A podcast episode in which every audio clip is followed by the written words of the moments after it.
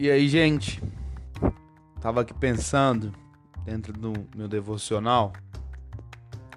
Todos os dias se reverbera alguma coisa dentro do meu coração. E eu tava pensando que esse ano eu faço 25 anos de idade. Sempre que a gente bate 25 anos de idade, é... eu acho que todas as pessoas pensam, né? Na vida em geral. Tanto que você pode observar que você que, é, que tem mais que 25 anos, ou você que convive com alguém que tenha, você que já passou dessa idade, ou vai chegar, ou tá nela, enfim. Você pode observar que nessa idade, geralmente a ficha cai da vida. Porque você tá próximo já dos 30 e você já viveu querendo ou não, uma quantidade significativa da parte da vida adulta. Contando a partir dos 19 anos, que geralmente é, é o que a gente começa mesmo a, a ter da vida. Aí você pode dizer, não, mas não é que eu 18. Aos 18 anos, por exemplo, se você faz 18 no meio do ano, até você. Ou você não vai entrar na faculdade, você não vai conseguir tirar sua carta às vezes a tempo. Isso que a gente fala 19, né? Eu falo. Mas enfim, a questão é a seguinte: dos 20 aos 25 são 5 anos. Então, nesses 5 anos você viveu bastante. Conviveu bastante com muitas coisas e por aí vai. E eu digo que a ficha cai porque você começa a refletir no que, que se passou na sua vida, nas coisas que aconteceram, o que, que se tornou, o que, que você virou, aonde você tá parado, o que, que aconteceu e por aí vai. A maioria das vezes, quando a gente bate os 25 anos, a gente olha para trás e nem sempre se orgulha de muita coisa.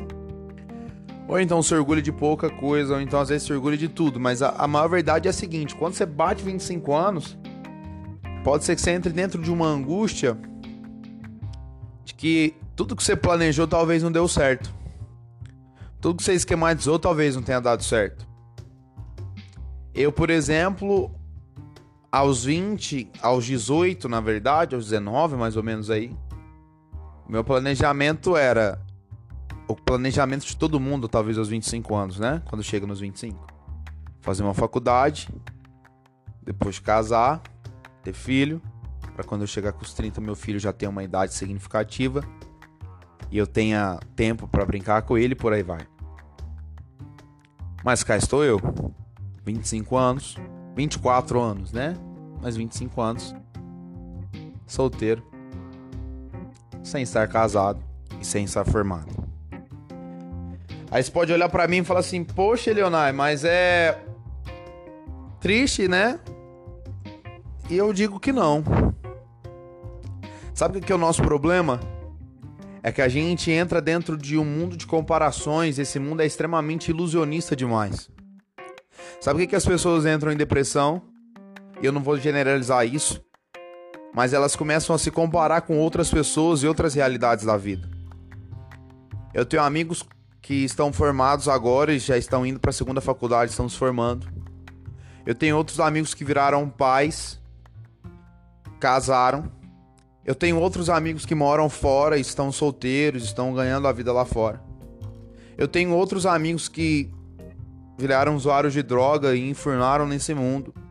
Outros amigos que infelizmente chegaram a falecer pelas escolhas que tiveram. Outros amigos que estão solteiros, trabalhando, ganhando a vida e, e por aí vai.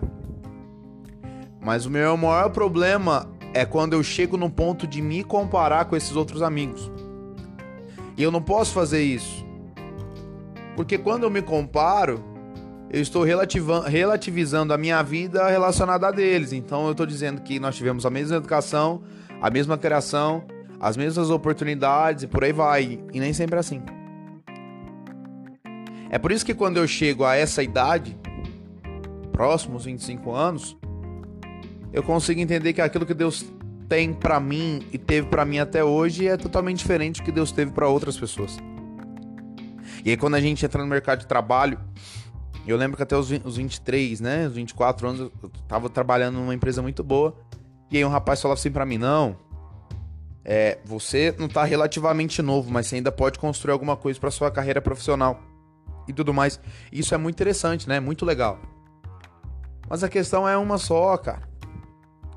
Se Deus te chamou pro altar, se Deus te consagrou pro altar,